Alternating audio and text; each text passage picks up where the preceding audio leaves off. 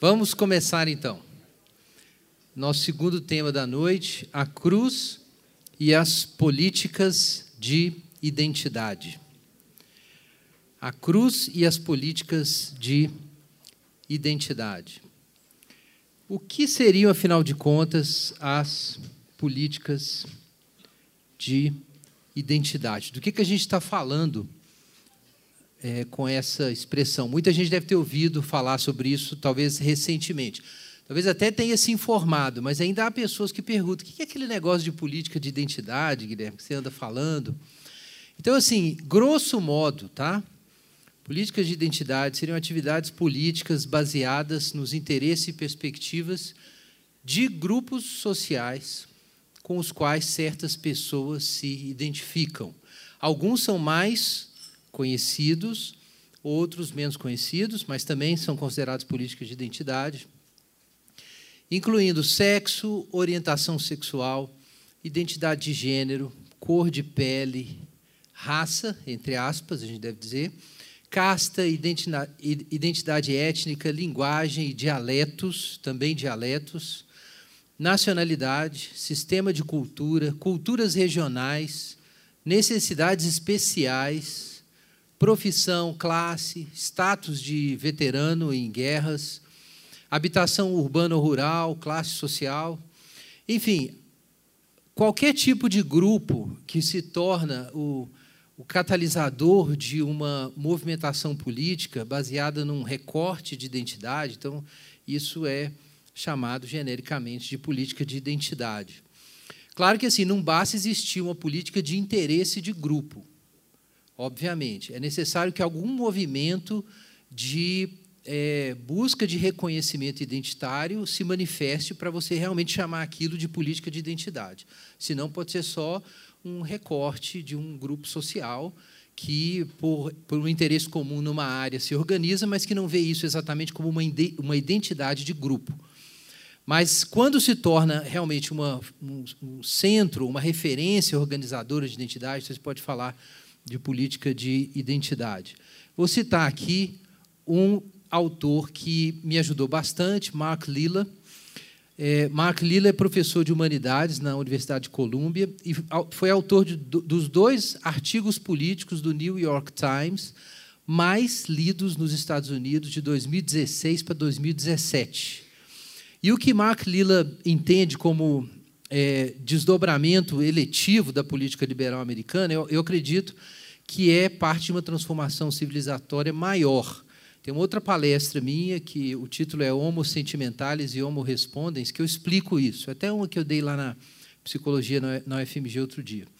Mas veja só o que diz Mark Lilla nesse livro. Ele juntou, na verdade, esses dois artigos e eles se tornaram esse livro aqui, The Once and Future Liberal, After Identity Politics, ou, enfim, o, liberal é, que houve né, e que haverá, e é, depois da política de identidade. Então veja o que ele diz aí.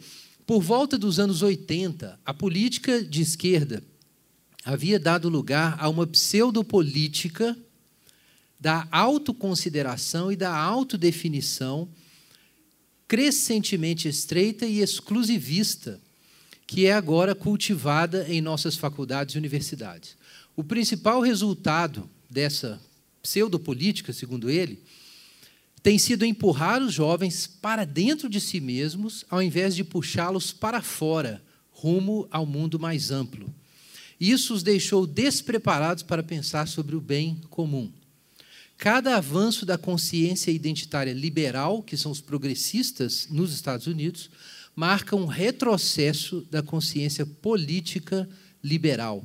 Gente, essa crítica caiu como um raio porque Mark Lilla era conhecido como um intelectual de esquerda, ou de centro-esquerda, como alguns consideram.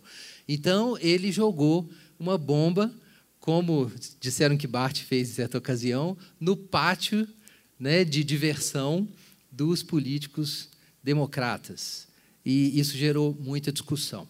Atenção para essa expressão empurrar os jovens para dentro de si mesmos ao invés de puxá-los para fora, porque no finalzinho a gente vai retomar isso a partir de, da leitura de é, dois autores cristãos que respondem muito bem a essa questão. É, gente, um conceito importante que Mark Lilla usa no livro dele é o de dispensações políticas.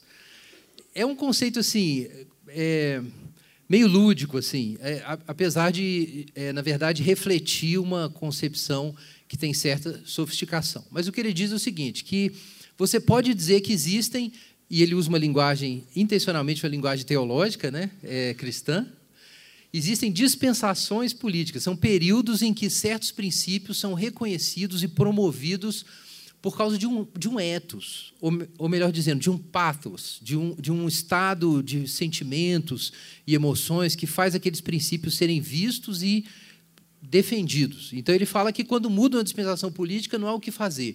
Mudou o feeling das pessoas, elas começaram a dar, dar atenção a outros princípios, então muda todo o jeito de fazer política.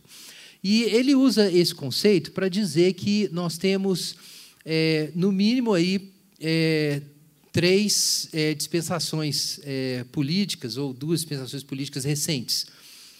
É, nós temos uma era política que ele fala que acontece depois da Grande Depressão, e o grande líder foi Roosevelt, e ela vai até é, Kennedy. E foi um período em que, depois daquela crise dos mercados né, nos Estados Unidos, houve uma grande movimentação em busca de um projeto nacional e cidadão, em que a questão mais importante, né, que vocês devem ter ouvido essa frase, se não me engano é Kennedy mesmo que usou, é, não pergunte o que o seu país pode fazer por você, mas o que você pode fazer pelo seu país. Então, a ideia é cidadania, é a coletividade, é um país unificado.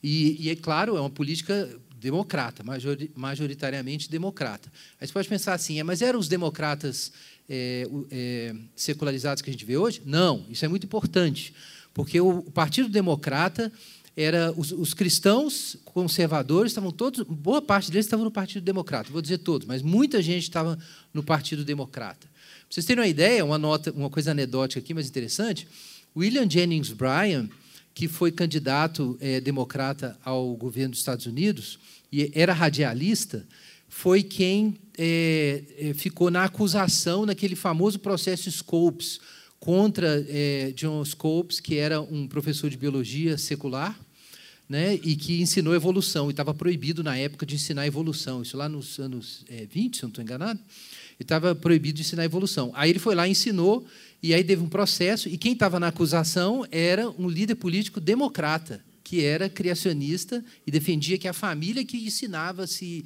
decidia se ensinar evolução ou outra coisa, e não a escola pública. Então, muitos é, é, batistas, por exemplo, no sul dos Estados Unidos, o pessoal era democrata. Quando é que acontece a migração em massa de protestantes e alguns católicos, muitos católicos conservadores para os republicanos?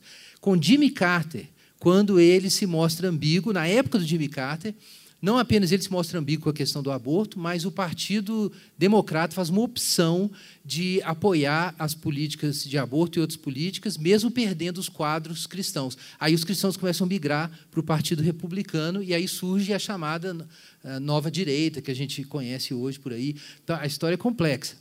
Mas, enfim, houve essa era em que havia uma ênfase no, no comum, e os cristãos estavam muito desse lado. Essa era entra em colapso depois de Carter com Ronald Reagan. E aí você tem um novo discurso, que é um discurso que estava cansado da intervenção estatal na vida individual das pessoas, e surge a era é, Reagan, né, que do ponto de vista político internacional foi muito teve muita eficiência né, no combate ao, ao socialismo né, internacional. E o Reagan também, apesar de o pessoal zoar ele, como que um ator pode ser é, presidente e tal, só que ele conseguiu ganhar as massas, ele teve muitas políticas eficientes, o negócio dele era a vida individual, cada indivíduo é livre, e também é, a, a sociedade civil com menos intervenção do Estado. Então, isso é chamado pelo Mark Lilla de antipolítica, porque o pessoal começa a recusar a intervenção política na sociedade civil como meio de melhorar as coisas, de trazer mais é, harmonia. Então, isso é uma reviravolta individualista, né? A época do Tati, João Paulo II, Gorbachev, cai lá o Muro de Berlim. Então, eu ia falar, muita gente lembra disso, então, os mais antigos lembram disso. E foi na época que eu, eu, eu saí da esquerda e mudei para o centro. E, é, enfim, depois a gente fala sobre isso. E aí, nós temos a resposta democrata. Na opinião do Mark Lilla, a resposta que os democratas deram a essa movimentação foi uma pseudopolítica e não uma verdadeira política, porque ela acentuou os problemas que levaram ao domínio republicano e absorveu ainda por cima, na opinião dele, o reganismo. Como? Através da afirmação da absolutização do, do, liberalismo, do direito individual das pessoas, em detrimento da, da coletividade, da comunidade. Então, ele fala que, na verdade, a política, eh, a política dos democratas, que é a esquerda lá, né, pegou uma, uma, uma direção né, liberal, com ênfase nos indivíduos, sem coletividade, e que isso foi acentuado com Reagan. Bom, por que, que a gente está falando sobre política americana? É porque as políticas de identidade surgiram lá, gente. Elas foram importadas para o Brasil. Então a gente precisa entender esse background, senão a coisa não fica clara. Elas foram importadas de lá. Mas como foi o processo de formação dessas políticas que ele chama de pseudopolítica? Por que pseudopolítica? Porque é um discurso que não é, de fato, um discurso da cidadania da comunidade política. É um discurso de autoafirmação de indivíduos. Então ele fala assim: ele é apresentado na esfera política, mas os fins dele não são realmente políticos, porque não promove cidadania verdadeira. Então ele chama de pseudopolítica. Bom, o que seria a pseudopolítica, afinal de contas? Então, então assim, a certa altura ele comenta isso, nós vamos fazer uma pequena jornada aqui para vocês terem um background mas é a história de como uma política de solidariedade, inicialmente, que estava no contexto democrata mesmo, é, se tornou uma derrota é, política, que é a política de identidade, que, na opinião dele, é um fracasso. E a principal prova de que seria um fracasso, na opinião dele, é que Trump foi eleito. Essa, essa, é, essa é a questão. Né, ele tem uma frase interessante para descrever isso. Ele diz o seguinte: que é, surgiu o quebrador de ídolos, Trump. Todo mundo dizia que ele ia perder, que não ia dar certo e tal. Surgiu o cara, o quebrador de ídolos. Só que ele não veio nem da esquerda, nem da direita, porque ele derrotou os republicanos quando ele subiu no poder. Ele veio de onde? De baixo. De baixo não é nem a esquerda nem a direita. O Trump é um líder populista e antipolítico. É, é o clímax do, do movimento antipolítico. E, e, a opinião do Mark Lilla é que o, a esquerda não conseguiu segurar por causa do discurso ruim dela mesmo. Ela não conseguiu segurar isso. E os republicanos, obviamente, também não conseguiram. Claro, você pode pensar assim: ah, mas o Trump não é tão ruim e tal. Sim. Quer dizer, isso é controverso. isso é controverso, mas esse é um argumento que pode ser apresentado. Eu não vou dizer que ele não pode ser apresentado, mas eu não vou entrar no mérito aqui. Mas vamos lá atrás. Que, que política de solidariedade vitoriosa? Ora, vamos lá para o movimento dos direitos civis. Todo mundo já ouviu falar de Martin Luther King. Né? A origem do problema se encontra no grande sucesso inicial do movimento pelos direitos civis, que tinha muito apoio de, de democratas, e inicialmente operava como um projeto inclusivo e harmônico, mas com a ideia de, do liberalismo anglo-saxônico, não é igual ao liberalismo francês exatamente. Mas era um projeto inclusivo. Era um projeto inclusivo. Martin Luther King é um exemplo desse paradigma. Ele, que inclusive era um conservador, ele não era um pensador de esquerda. A gente precisa dizer isso porque as pessoas não acreditam. Vai fuçar a vida de Martin Luther King. Ele era um conservador, não era um cara de, de, de esquerda como a gente apresenta hoje. Mas olha só, um trechinho do discurso dele, I Have a Dream, né, de 1963. Cem anos atrás, um grande americano, ele se refere a Abraham Lincoln, sob cuja simbólica sombra estamos, assinou a proclamação da emancipação. Esse importante decreto veio como um grande farol de esperança para milhões de escravos negros que tinham murchado nas chamas da injustiça. Mas cem anos depois, o negro ainda não é livre. Eu tenho um sonho que minhas quatro pequenas crianças viverão um dia em uma nação onde elas não serão julgadas pela cor da sua pele, mas pelo conteúdo do seu caráter. Então ele fala isso em 1963. Gente, atenção para isso. Qual é o sonho de Martin Luther King? O que eu vou dizer é, vai, é, vai soar radical para os ouvidos de muita gente, ou talvez antigo. É o dia em que a cor não importará. Esse é o discurso dele. É o dia em que a cor não importará. O que importará é o caráter. É importante entender que Martin Luther King está uma transição, porque o discurso que vai emergir depois dele das políticas de identidade vai também lutar pela libertação, por exemplo, do negro, mas não sob a bandeira de uma inoperância da diferença, de que a diferença não é importante, que o que importa é o compartilhamento. É outro discurso que vai surgir. É, gente, então vamos lá. Uma breve história dessa pseudopolítica. Primeiro a gente deu a história mais ampla, né, daquelas dispensações políticas. Mas como que a gente entrou na dispensação é, agora da pseudopolítica? Nos anos é, 1800, 1950, nós temos uma mudança na autopercepção do sujeito ocidental, e na América do Norte isso foi muito forte, com o que um outro cara, que nós não vamos mexer aqui agora, que o Felipe Riff chama de cultura do terapêutico. Exatamente nessa época ele publicou um livro, Triunfo do Terapêutico, explicando o surgimento desse novo perfil de indivíduo ocupado o tempo inteiro com seu bem-estar, que começa a perder o sentido de comunidade. É, então, gente, tem uma mudança acontecendo na alma do homem ocidental e tem uma coisa acontecendo dentro da academia também, uma mudança de perspectiva. O ambiente é preparado com o advento do que é chamado de crise de identidade. É quando Eric Erickson escreve sobre isso, isso está acontecendo. Acho que é, é Eric é, Fegelin que diz, a certa altura, que perguntaram para ele sobre identidade, essas questões de identidade, ele fala assim: eu não tinha identidade. Ninguém tinha identidade até Eric Erickson inventar esse negócio. É, então, é, mas é porque ele está tentando interpretar o que está acontecendo com a juventude nessa época. Logo depois, nos anos 60, nós temos o surgimento de um romantismo político, que é, é, muito crítico da sociedade e enfatiza a felicidade individual. Exatamente nos anos 60 acontece um fenômeno importantíssimo para entender o mundo contemporâneo, que é a fusão do discurso marxista com a psicanálise operado pela Escola de Frankfurt. O pessoal, às vezes, talvez você ouviu falar de marxismo cultural, né? mas a gente tem que ser específico sobre isso.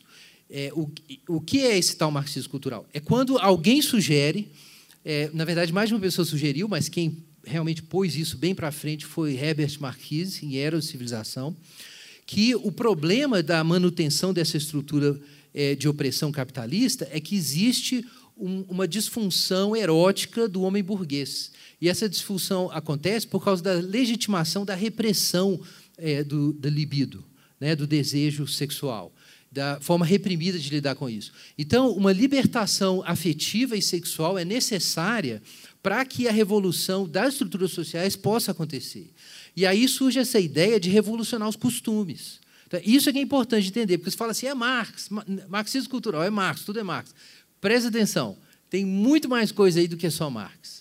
Muito mais coisa. É uma certa interpretação da psicanálise, e depois isso junta com a, o pós-estruturalismo Foucaultiano e a crítica das estruturas de poder como estruturas meramente construídas e discursos que servem a certas elites e tal. Enfim, é, então isso vai levar, gente, a 1968, né? Aquela revolução que o pessoal não sabe exatamente que nome dá para aquilo, aquilo é a revolução do homem psicológico, dizendo, ok, então o negócio é ser feliz e nós vamos quebrar tudo que está atrapalhando a gente ser feliz. Ok, isso é uma caricatura, mas é porque o tempo está correndo. Então, gente, é isso, tá? É uma busca de felicidade. Aquela revolução lá, de 68, é a revolução do é o, o, o, a festa de 15 anos, né?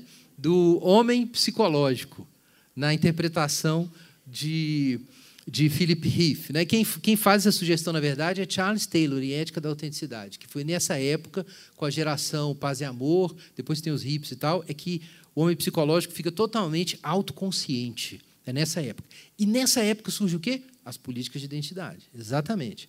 Então, inicialmente, o que surge é, nessa revolução são é, declarações de ligas estudantis que mostram uma psicologização dos ideais políticos, mas eventualmente o termo política de identidade vai surgir. Então veja aí, é, Port Huron Statement, 1962. Estudantes por uma sociedade democrática. Olha o que eles dizem. O propósito do homem da sociedade deveria ser a independência humana.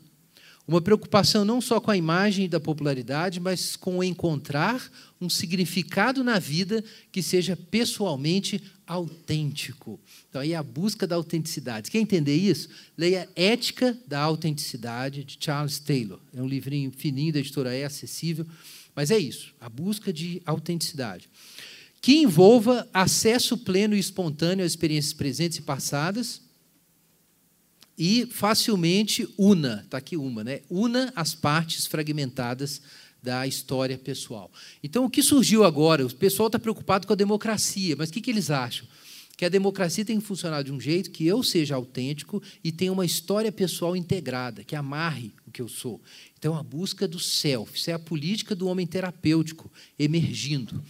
Agora, vejam aqui, já em 1977, pouco depois, o manifesto do coletivo feminino ou feminista Combahee River, 1977. Era um movimento feminista negro e todos os textos sobre política de identidade falam sobre é, esse, esse momento, porque esse documento é um documento histórico importante.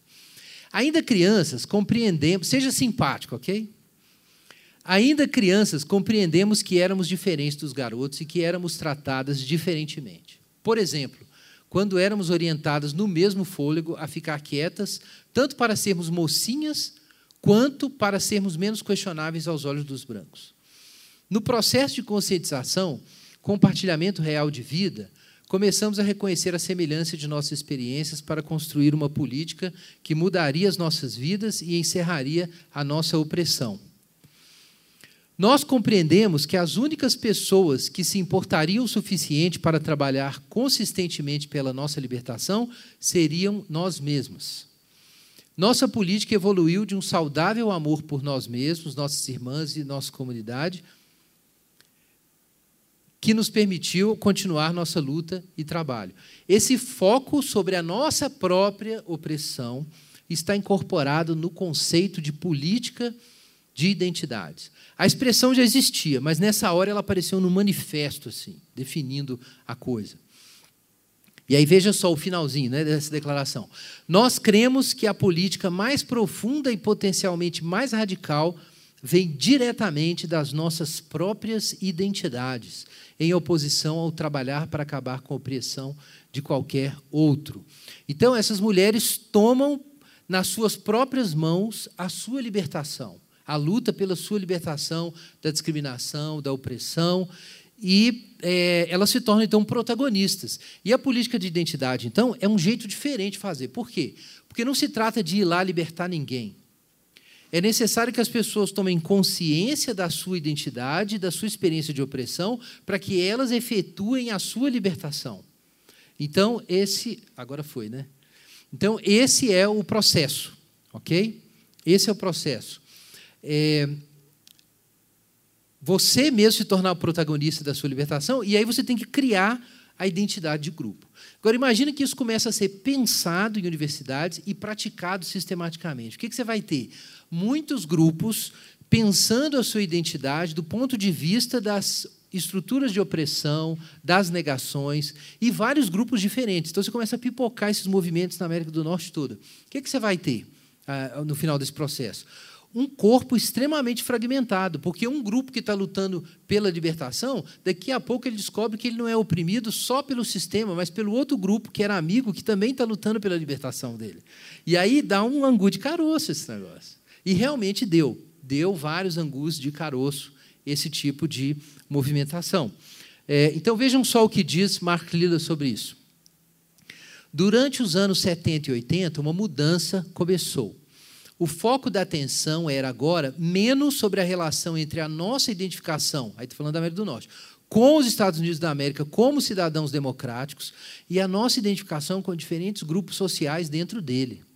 A cidadania caiu do quadro e as pessoas começaram a falar no lugar disso em suas identidades pessoais, em termos de um homúnculo interior, uma coisinha única composta por partes coloridas pela raça, gênero e é, sexo e gênero. Então veja o que acontece.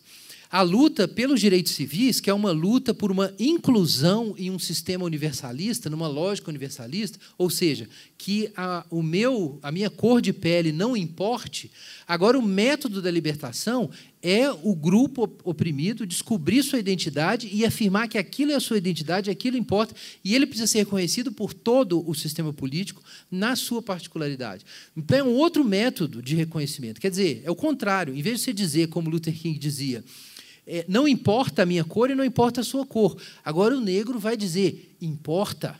Importa a minha cor e a minha identidade e precisa ter políticas públicas para apoiar aquilo que eu sou. Qual é o problema disso? É que o branco. O branco é, é, racista que é, foi, digamos assim, reprimido, talvez corretamente reprimido, pela afirmação dos direitos civis da universalidade, o que, que ele começa a pensar agora? Espera aí, mas eu também tenho uma identidade.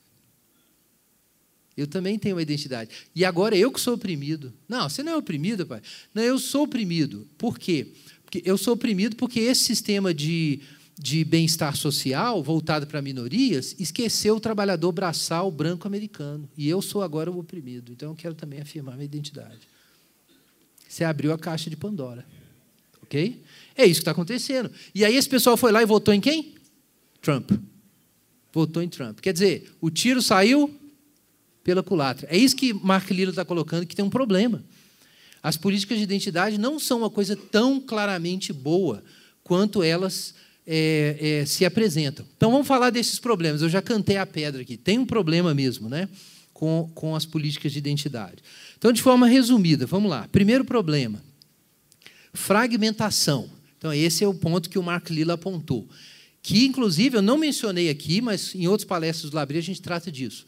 A ideia de que eu teria uma identidade, ele chama de homúnculo interior que eu tenho uma identidade interior que o sistema interior que o sistema não aceita e eu tenho que lutar pelo, contra o sistema para essa identidade sair, esse negócio é altamente problemático. Porque o que, afinal de contas, é essa identidade que está aí, metafísica, que não tem nada a ver com as relações sociais positivas, isso veio de onde? Para você dizer que isso existe, para começar, você tem que acreditar que o centro da personalidade transcende a matéria, transcende a cultura, mas isso aí é metafísica, Platão, ou então é teísmo, né? cristianismo e tal. Como é que faz? Então, na verdade, tem uma, uma, uma visão, é, é, uma, um resultado, digamos assim, é, defectivo, um resto, uma, uma sobra defectiva da visão cristã de homem que ainda se mantém lá com essa ideia de uma essência interior autêntica que precisa sair. E aí eu vou ser feliz. Tá? Isso, isso é chamado de expressivismo romântico por Charles Taylor.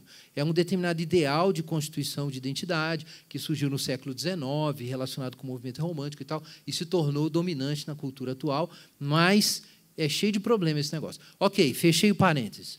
Vamos então pensar na fragmentação. Numa entrevista dada à Folha Ilustríssima em março desse ano, o Mark Lilla disse o seguinte, respondendo aí a perguntas. Não estou dizendo que nós devemos deixar de lutar pelas pessoas ou nos voltar para outros grupos. Ele fala isso no, no The Onsen Future Liberal né, também. Meu ponto é que os democratas perderam a capacidade de conceber e comunicar uma visão de país na qual as pessoas de vários grupos diferentes se reconheçam e sintam que o programa político é para elas também. O que é o ponto do Lila? Ele fala assim: não é que eu quero acabar com as políticas de identidade, mas é que se a gente não ganhar eleição, não tem jeito de fazer as políticas de identidade andarem. Mas para ganhar eleição, você tem que convencer que você vai governar não só para as minorias, mas para todo mundo. Ou seja, falar uma coisa que sirva para todo mundo vai ajudar as minorias. Então não pode mais ficar falando só das minorias, porque aí você não ganha o voto de todo mundo, então você não vai fazer nada. Esse é o argumento dele. Então ele está querendo dizer para os democratas que ele é democrata, que ele não é um herético, ok? Mas ele é um herético. O problema da política identitária é que ela mudou de foco.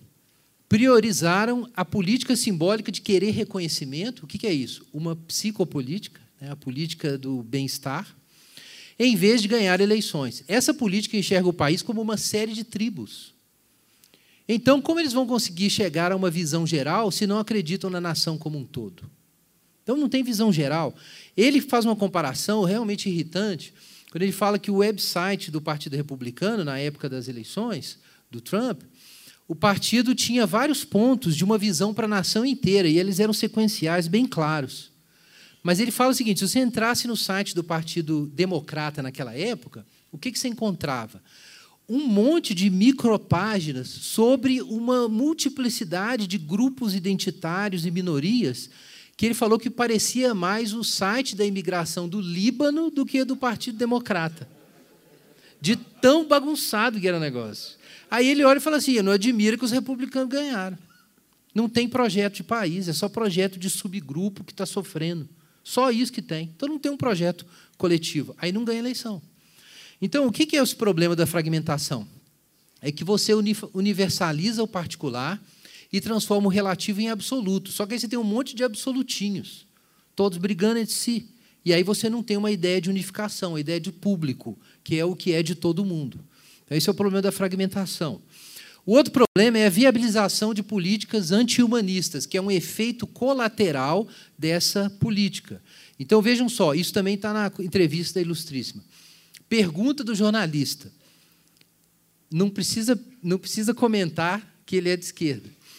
É possível comparar a popularidade de Trump e a ascensão de líderes autoritários populistas, como Vladimir Putin na Rússia, Viktor Orbán na, na Hungria, como uma reação à exacerbação da política identitária e do politicamente correto? Resposta de Mark Lilla: pelo contrário. Na realidade, esses líderes também usam a política identitária por meio da identidade nacionalista. Historicamente, a política identitária era um reduto da direita. Hitler, raça ariana. Estão lembrando? O que é isso? Política de identidade. Qual era o problema dos judeus? É que eles estavam sempre votando contra o projeto de unificação da Alemanha, porque eles queriam uma sociedade mais fragmentada, secularizada. Os holandeses também brigaram à época com os, os judeus por causa disso, porque o que interessava para eles é o que ficasse confortável para eles como grupo. Aí o que, que isso ajudou a alimentar? Não justifica nada, mas ajudou a alimentar o quê? O nazismo. Ajudou a alimentar o nazismo, que era uma política de identidade racial e, e nacional. Então, é, Trump explora isso também. Ele vai dizer, é claro que o Trump explora isso. Mas quem está que tá dando a lenha para o Trump jogar na fogueira? Partido Democrata. E aí veja a declaração estapafúrdia, absurda, um insulto, mas é verdade. Ku Klux Klan foi o primeiro grupo identitário nos Estados Unidos. E o argumento de Martin Luther King contra eles era exatamente anti-identitário. Nesse sentido, tá? Claro, ele está falando da nação, mas o ponto dele é o quê? Nós precisamos de uma cultura em que não importe, não importe.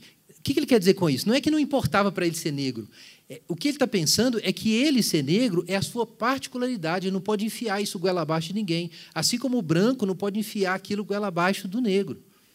Ou seja, o que é particular tem que ser particular, e o que é universal tem que ser universal. E você não pode pegar o particular e transformar em universal, porque se você absolutizar isso, você vai excluir um monte de gente que não participa da sua particularidade.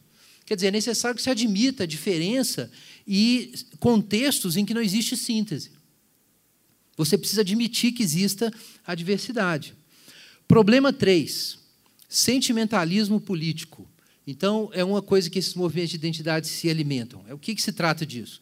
Existe um sofrimento comum que é compartilhado, e essas pessoas compartilham não só da valorização de coisas boas, mas do sentimento comum de incômodo diante da opressão.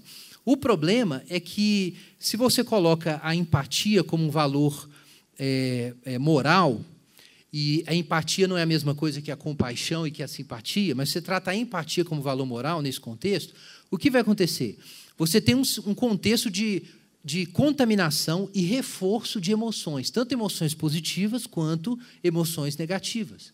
Então, um testemunho que muitas pessoas já participaram de coletivos identitários, seja de, de gênero, sejam coletivos feministas, sejam é, coletivos é, de raça, é, ou de identidade racial, cultural, ou até mesmo grupos conservadores. Tá?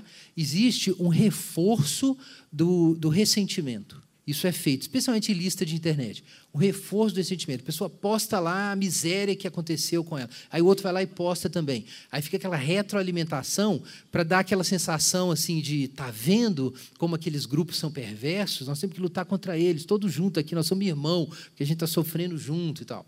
Enfim, estou dizendo que isso é totalmente errado.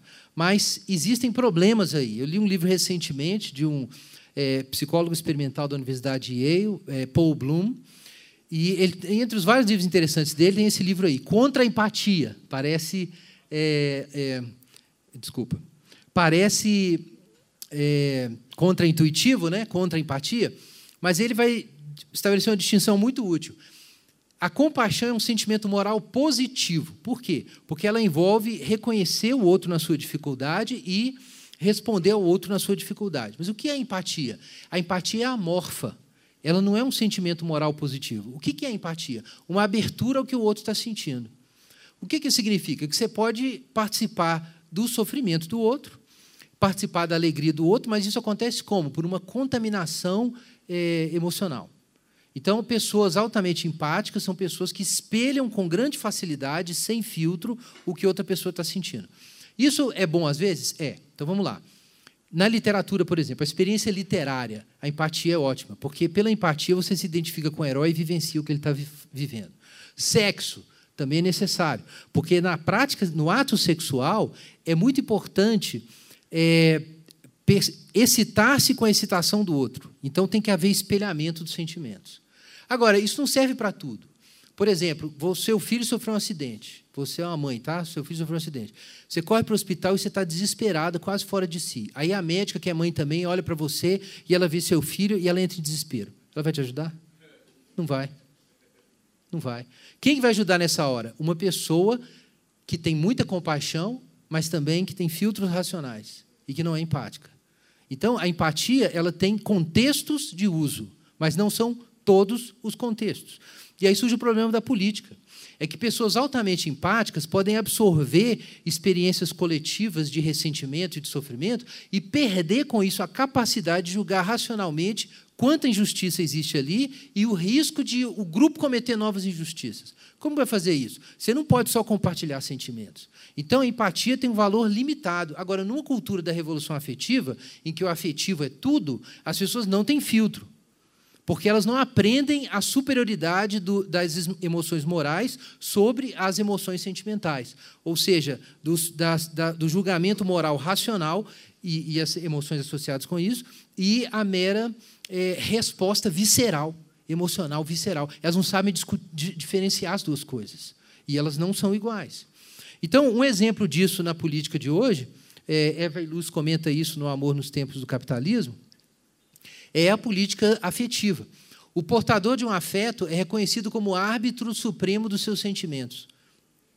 Sinto que implica não só que a pessoa tem o direito de sentir dessa maneira, mas também que esse direito a habilita a ser aceita e reconhecida simplesmente em virtude dela sentir de certo modo. Então, se a pessoa fala assim, eu sinto alguma coisa, não pode mais questionar, porque a pessoa está expondo a sua subjetividade. O que você pode fazer? Ser empático e sentir o que ela sente.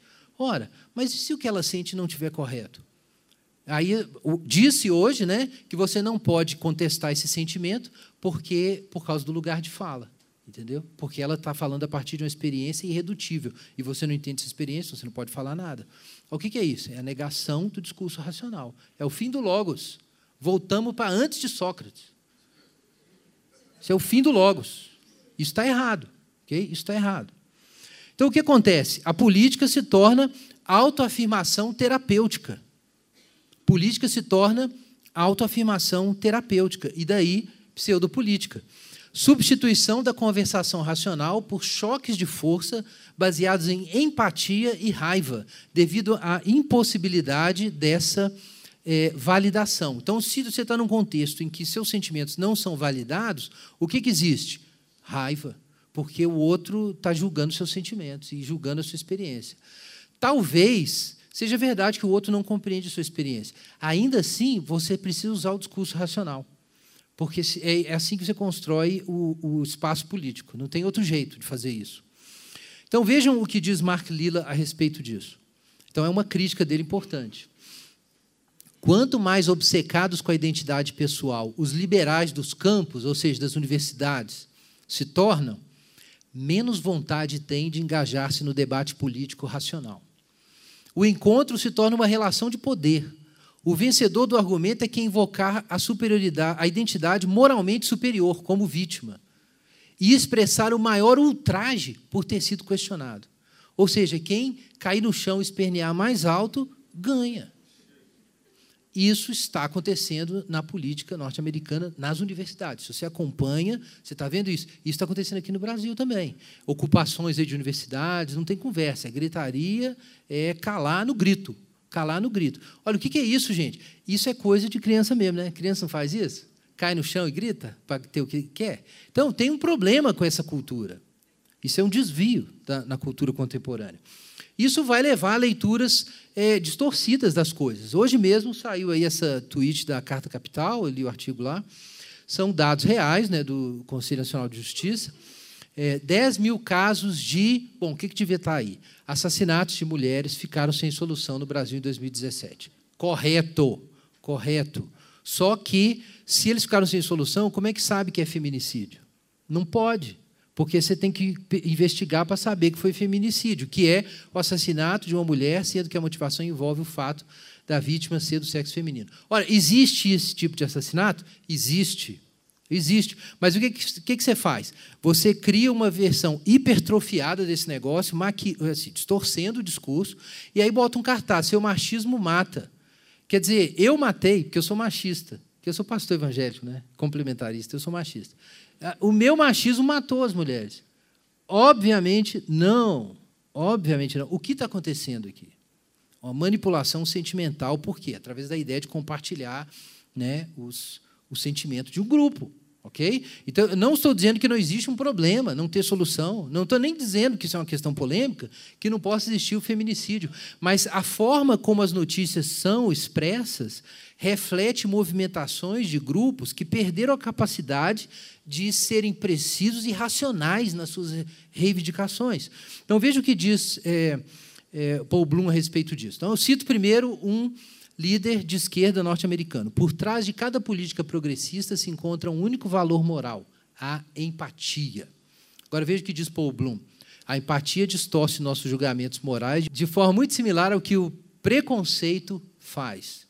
Então, ele distorce também. O preconceito distorce as coisas. Mas a empatia excessiva também distorce as coisas.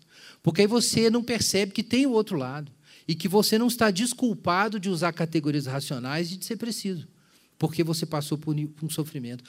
Você ainda precisa ir para o Logos, senão não tem polis. Não adianta. Problema 4.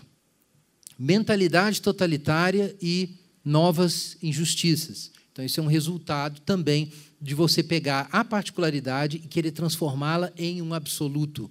Então, vou citar aqui é, Ricardo Calderon, que é um, um, advogado, tem um escritório importante, autor da obra O Princípio da Afetividade no Direito de Família que é uma obra bastante influente, o Supremo Tribunal Federal, é, juiz do Supremo, como o Celso de Mello, é, citaram esse livro no, no, voto dele de 2011 a respeito de é, união civil do mesmo sexo. Mas veja o que ele diz. A percepção da família como espaço para a livre realização pessoal dos seus integrantes é de importância singular, passando a ser descrita como princípio a sua função eudemonista. Bom, não tem nada a ver com demônio, eu explicar para vocês. Isso aqui vem de, é o conceito de eudaimonia, que é a compreensão que os gregos tinham sobre o que é a vida boa, a felicidade. Então, eles tinham várias reflexões éticas sobre o que seria a bem-aventurança na linguagem bíblica, ou a felicidade. E, ele, e essa expressão era usada, eudaimonia. Mas é, havia várias concepções. E havia uma concepção particular que era epicurista, que entendia que você tem que minimizar o prazer, a dor e maximizar o prazer. Essa visão epicurista, sendo bem simplificado aqui, é que foi promovida a partir do século XIX, no, no início do século XX, principalmente pela psicanálise e, e, por alguns movimentos filosóficos aí, como os apóstolos de Cambridge, que não eram apóstolos, eram filósofos, mas eles saber esse nome, eram pensadores. Mas então surgiu essa ideia de que a coisa mais importante da vida é o bem-estar e as relações afetivas, com valor moral máximo. Isso é o que o Caldeirão está chamando de função eudemonista da família. A família passa a ser reconhecida como relevante esfera privada, atenção, vindo a se configurar como espaço para o livre desenvolvimento da personalidade individual. A satisfação é o que justifica a sua permanência, ainda que por um curto período. É como a Maria Berenice Dias defende também. Na hora que não, não, não tem mais afetividade, desfaz o arranjo familiar, desfaz o casamento, tudo depende dos afetos. Hipocritamente, todos esses caras dizem que essas famílias afetivas, que são famílias sujeitas a dissolverem quando o afeto acaba, e você tem que ter uma legislação líquida para poder fazer essa dissolução, eles dizem que essas famílias afetivas são iguais às outras famílias tradicionais, porque elas também têm o traço da perdurabilidade. Só que, na boca miúda, eles admitem que não tem, porque são arranjos familiares que facilmente se dissolvem. Ou seja, não podia estar sendo feita uma mudança na legislação civil para fazer estruturas familiares novas que são líquidas terem o mesmo significado jurídico que estruturas que não são líquidas que são as tradicionais. Não podia. Isso é simplesmente uma aberração jurídica que está se desenvolvendo há 15 anos no Brasil. Então, o que acontece? Por que eu estou mencionando isso? Porque isso é conceito de família. Qual o problema disso? É você, não é você propor que agora existem as famílias eudemonistas. É você dizer que agora nós vamos ter uma legislação que entende que toda família é eudemonista. Peraí, mas se o sujeito é um católico tradicional da roça que nunca mudou, tá, ele vive no século XIX ainda, a legislação que vai valer para a família dele é qual? Essa aqui. Olha, o que é isso? É a experiência de um grupo particular sendo universalizada. Não pode fazer isso. Isso é exatamente o que está errado, porque você tem que criar uma situação realmente civil, universal, e você não pode pegar uma experiência particular e transformar em uma regra universal por força de lei. Maria Berenice Dias, claro, é desembargadora aposentada, livre do movimento dos direitos afetivos né, e criadora do conceito de homoafetividade. Eu, outro dia eu pus isso na internet lá. As pessoas às vezes veem eu colocar um, uma frase na internet e às vezes acham que é só aquilo que eu estou pensando. Não, aquilo foi a ponta do iceberg. Olha só. Enquanto a homossexualidade for vista como crime, castigo ou pecado, não se está vivendo em um país livre. Ela fala no, no Homoafetividade e Direitos LGBTI, que é a última edição, a sétima edição, a última edição do livro dela. Gente, veja o que ela está dizendo. Nós não temos um país livre se tiver uma pessoa dizendo que a prática homossexual é pecado. Ou seja, nós não teremos um país livre enquanto tiver crente. É isso que ela está dizendo. Enquanto tiver cristão, nós não para Que palhaçada é essa? Está lá no livro. Está lá no livro. Faz lembrar daquele revolucionário é, francês que dizia que não vai haver liberdade na França enquanto o último nobre não for enforcado nas tripas do último padre. Tudo bem, ela foi mais afetiva, né? ok? Só que está errado. Sorry simplesmente errado. Você não pode criar uma legislação dessa e querer enfiar isso goela abaixo de todo mundo. Isso acontece efetivamente? Acontece. Você deve ter acompanhado aí o caso é, Masterpiece Cake Shop versus Colorado Civil Rights Commission. Né? Quer dizer, a, a, enfim, a confeitaria Masterpiece versus a Comissão de Direitos Civis do Colorado.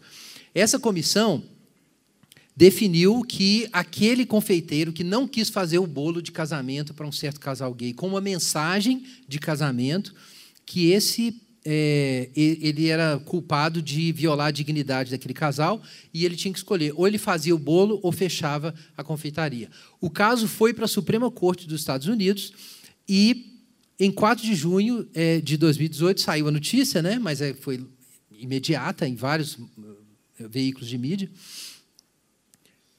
no principal caso de liberdade religiosa do ano, a Suprema Corte tomou, por 7 a 2, tomou o lado do decorador de bolos cristão que recusou, se recusou a fazer um bolo para um casamento é, gay.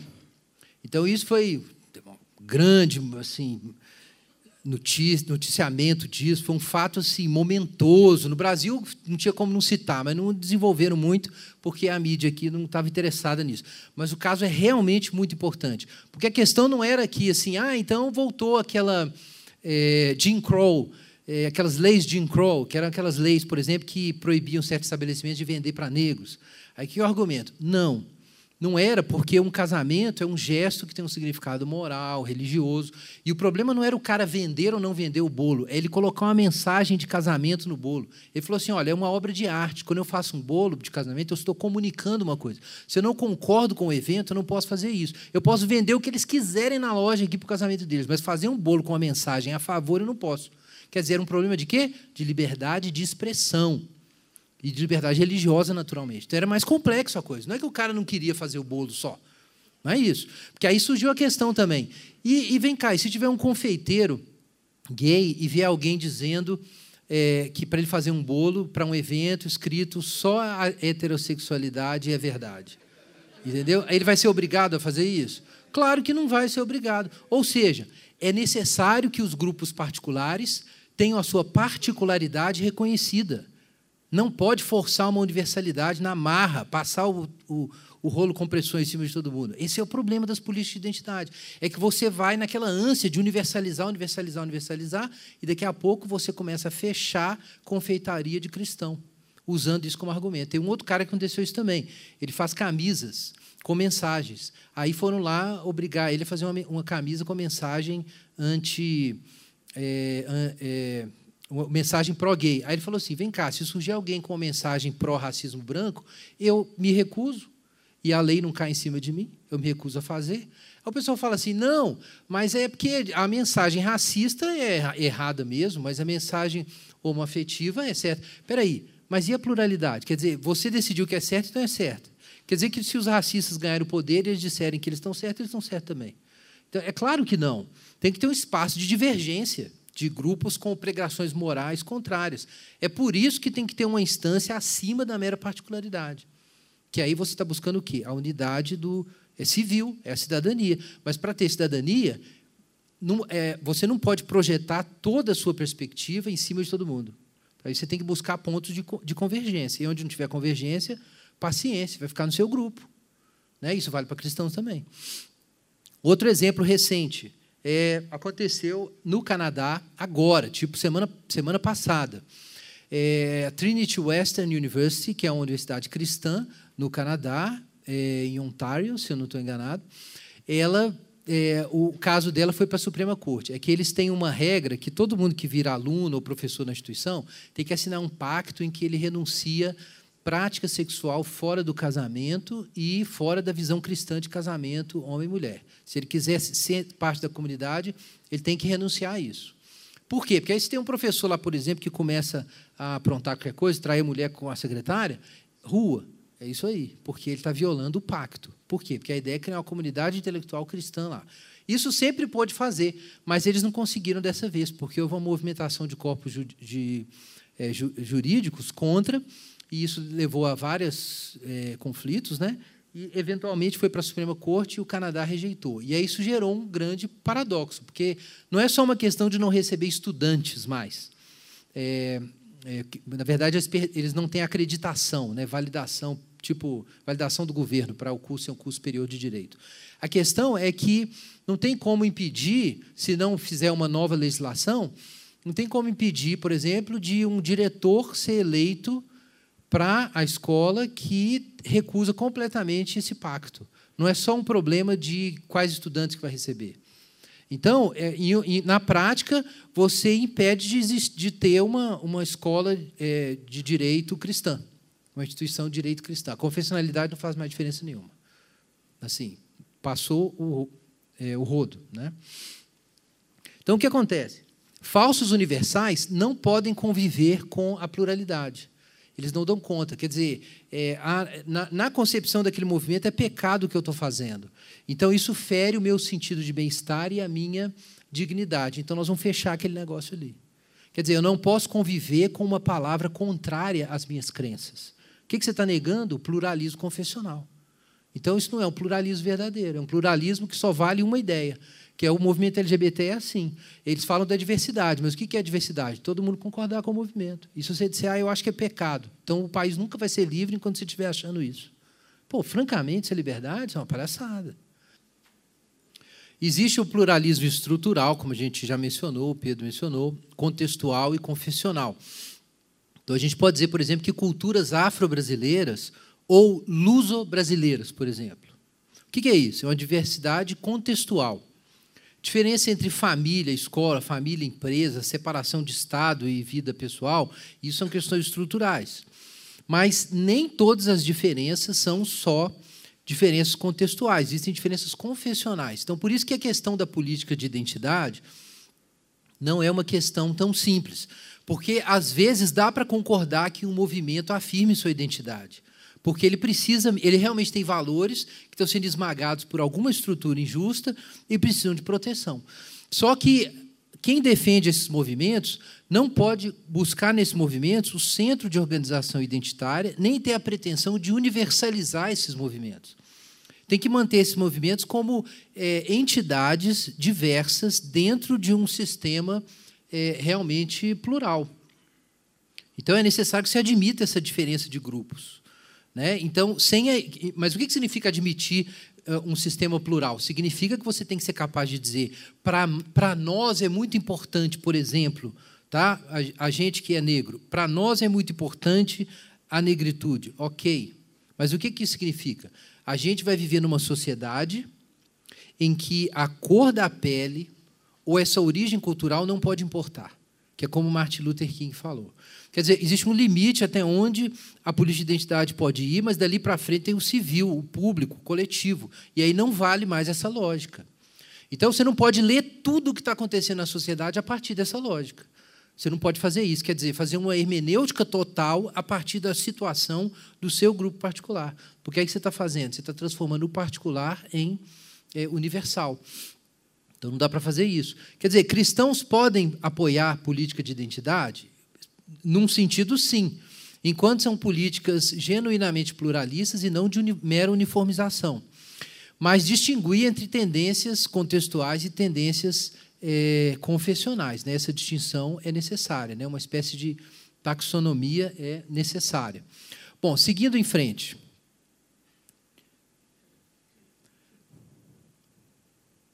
E a cruz, gente, afinal de contas? Como é que fica a cruz diante disso? Então, nos últimos minutos aqui, é, eu tenho ainda é, umas poucas e boas. Só um minuto que meu minha apresentação falhou aqui. Estou acompanhando. Ok.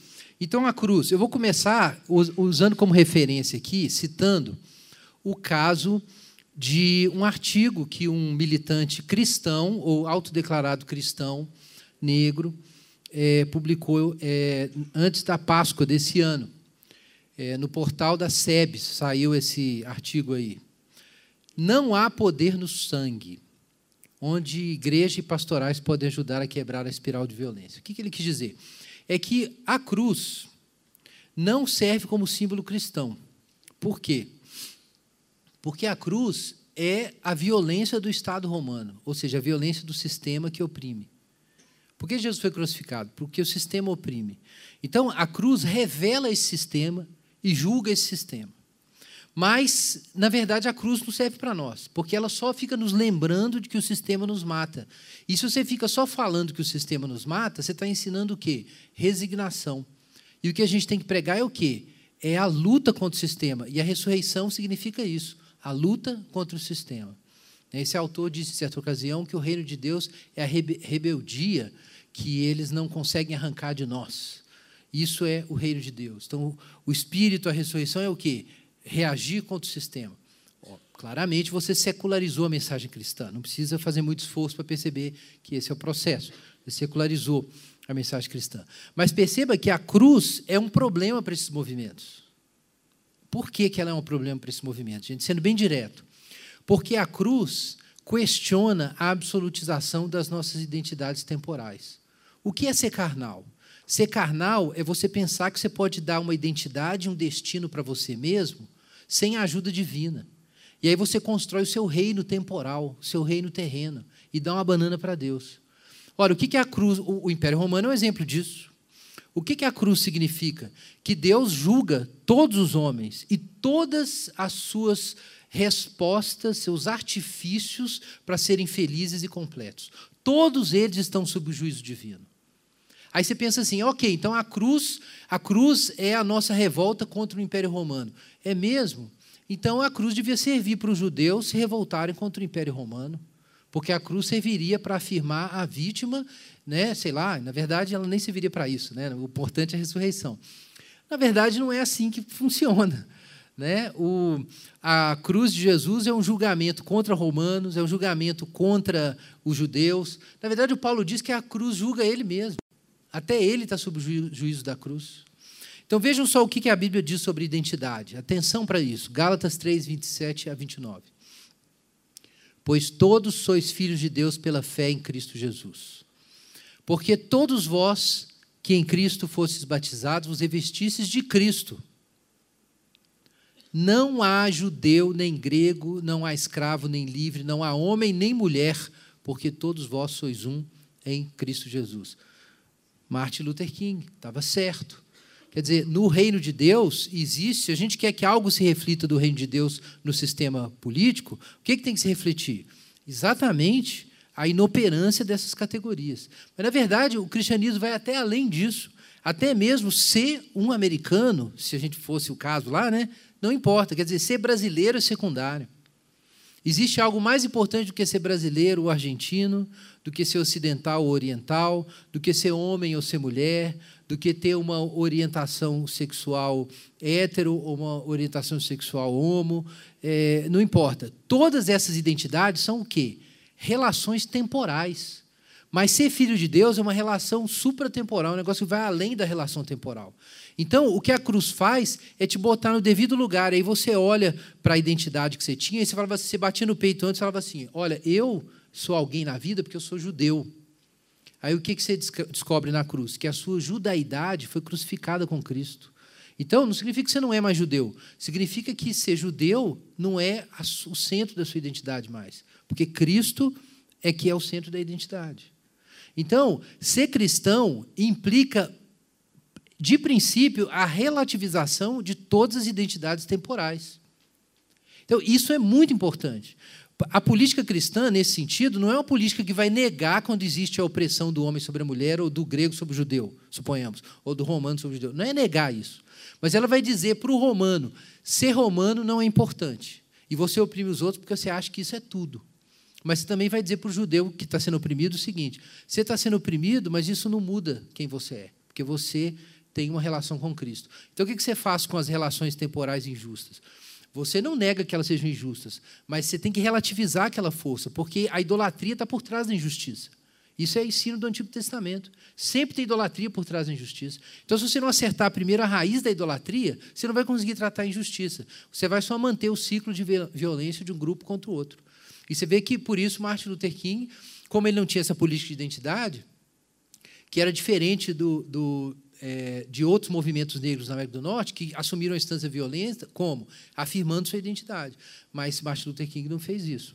Agora, um outro texto importante, está lá em Filipenses 3, 17 a 21. Se você ler o Filipenses 3 inteiro, você vai lembrar que o apóstolo Paulo começa colocando a questão da identidade. Olha o que ele fala. Cuidado com os cães, os maus obreiros, a falsa circuncisão quem é esse pessoal? Eram os judaizantes, que ensinavam que, é, é, que Jesus, na verdade, é um judeu, que veio para judeus, e se você quer ser salvo por Jesus, tem que virar um judeu também. Se você é um gentio, como que você vira judeu? Aceitando a circuncisão. O que, que significa, gente? Eles viam Jesus como uma confirmação da sua identidade judaica. Jesus não veio trazer uma salvação que ia além da identidade judaica. Jesus é o Messias dos judeus que veio confirmar o que eles já eram. E o gentio? O gentio tem que se tornar como nós, tem que virar judeu também. Aí o que, que o Paulo diz? Nós é que somos a circuncisão. Nós que servimos a Deus em espírito, nos orgulhamos em Cristo Jesus e não confiamos na carne. O que é confiar na carne? Aí Paulo fala: identidade. Olha aqui. Circuncidado ao oitavo dia, da descendência de Israel, da tribo de Benjamim, hebreu de hebreus. Segundo a lei, fui fariseu. Quanto, é, quanto ao zelo, persegui a igreja. Quanto à justiça que há na lei, irrepreensível. Mas o que para mim era lucro, passei a considerar perda por amor de Cristo. Então, o que, que era Paulo? Paulo era um cara que achava que ser judeu era tudo. E ele chama isso de confiar na carne. E aí vem o evangelho e acerta na raiz, porque ele descobre a superioridade do conhecimento de Cristo Jesus, meu Senhor, pelo qual sofri a perda de todas as coisas e as considero como refúgio para ganhar a Cristo e ser achado nele, não tendo mais a minha justiça própria, ou seja, o meu jeito de autovalidação né? mas a justiça que vem de Deus pela fé. E agora o que ele quer fazer? Se conformar com Cristo na sua morte e tal, para de algum modo alcançar a ressurreição dos mortos. E aí segue o argumento. Então o que, que Paulo está dizendo? Que a gente não pensa muito. É que o processo de Paulo de ser justificado pela fé foi o processo de parar de achar que a autoafirmação, que era buscar a justificação diante de Deus pelo seu esforço, ia fazer ele ser alguém. Ele deixou de achar que o que era importante é ser hebreu de hebreus, não importa mais. Olha, gente, Paulo, veja que Paulo não abandonou, não é que não valorizava mais o ser judeu, é que em comparação com Cristo, aquilo não era mais tão importante. Então, existe uma mudança na relação da pessoa com as identidades temporais. E aí, lá embaixo, ele diz o que nós temos aqui, no nosso slide. Irmão, sede meus imitadores e prestai atenção nos que andam conforme o exemplo que tendes em nós. Porque há muitos sobre os quais vos falei diversas vezes, e agora vos digo até chorando, que são inimigos da cruz de Cristo. Por que tá, Paulo está tão preocupado? Tem gente que não quer a cruz. Mas o que a cruz faz? A cruz circuncida o Paulo orgulhoso de ser hebreu. Onde que a circuncisão vai? Ela corta a carne. O que é a carne? Essa identidade carnal, essa confiança no que eu sou, do poder do meu braço, no que eu herdei dos pais, na cor da pele, na minha classe social, não importa. O que, que a, a circuncisão faz? Corta isso. Então, o, quem não quer ter sua identidade temporal cortada, não gosta da cruz, porque a cruz o questiona. Interpreta a cruz de outro jeito, como o é, autor daquele artigo, né, ele faz exatamente. O que ele faz? Ele, ele não gosta da cruz, por quê? Porque a cruz a cruz mostra, sei lá, na opinião dele, tira a força de afirmar minha identidade contra o sistema. Por isso que ele não gosta da cruz. Ela tira a força para eu afirmar minha identidade. Mas vem cá, você não é salvo do sistema buscando justificação pelas obras, ou lutando, igual os judeus ficavam lutando com os romanos. Não é assim que você é salvo, não. Você tem que morrer mesmo. Vai morrer num outro sentido. Então, são inimigos da cruz. Olha só, o Deus deles é, o fim deles é a perdição, o Deus deles é o estômago, as vísceras, a glória que eles têm. Isso é uma figura de linguagem para dizer que eles só preocupam com o que eles podem ser e fazer. A glória que eles têm baseia-se no que é vergonhoso, no que, no caso? A circuncisão física. E eles só se preocupam, atenção, com coisas terrenas. Então é isso. Para que, que o evangelho importa? O que importa é se o evangelho serve para a nossa libertação e nosso projeto político. Se ele serve, ele importa. Ah, mas o Evangelho tem a ver com a nova criação, com o céu, com, com coisas que vão além da política. Isso não me interessa, porque só serve um cristianismo que seja relevante para a transformação histórica. O que é isso? Isso é o inimigo da cruz. Tem vários movimentos progressistas evangélicos que defendem isso. Tem alguns agora de direita também entrando na mesma vibe. O que é isso? Inimigos da cruz. O que faz? Como você sabe que você não é inimigo da cruz? Verso 20 porque a sua identidade temporal foi circuncidada e agora a coisa mais importante para você é a sua união, sua amizade com Jesus e não essas identidades temporais. Verso 20. A nossa pátria está no céu, de onde aguardamos um Salvador, o Senhor Jesus. Mais claro do que isso? O que ele está falando, gente? Pátria. Paulo está falando de cidadania. Paulo está dizendo que o cristão tem uma outra cidadania que transcende essa cidadania. Por isso, ser hebreu não é tão importante.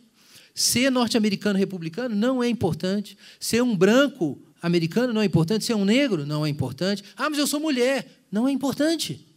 Não é importante. Ah, mas eu sou homem. Também não é importante. Perto de Jesus, nada disso é importante. Todas as identidades temporais são relativizadas, circuncidadas, postam no seu devido lugar, porque agora é outra cidadania. Nossa pátria está nos céus, é Ativitas Dei, não é Ativitas Mundi, é outra cidade. E essa nova identidade, o que, que, que nós esperamos nela? Uma coisa que a política não pode dar. Ele transformará o corpo da nossa humilhação para ser semelhante ao corpo da sua glória, pelo seu poder eficaz de sujeitar a si todas as coisas.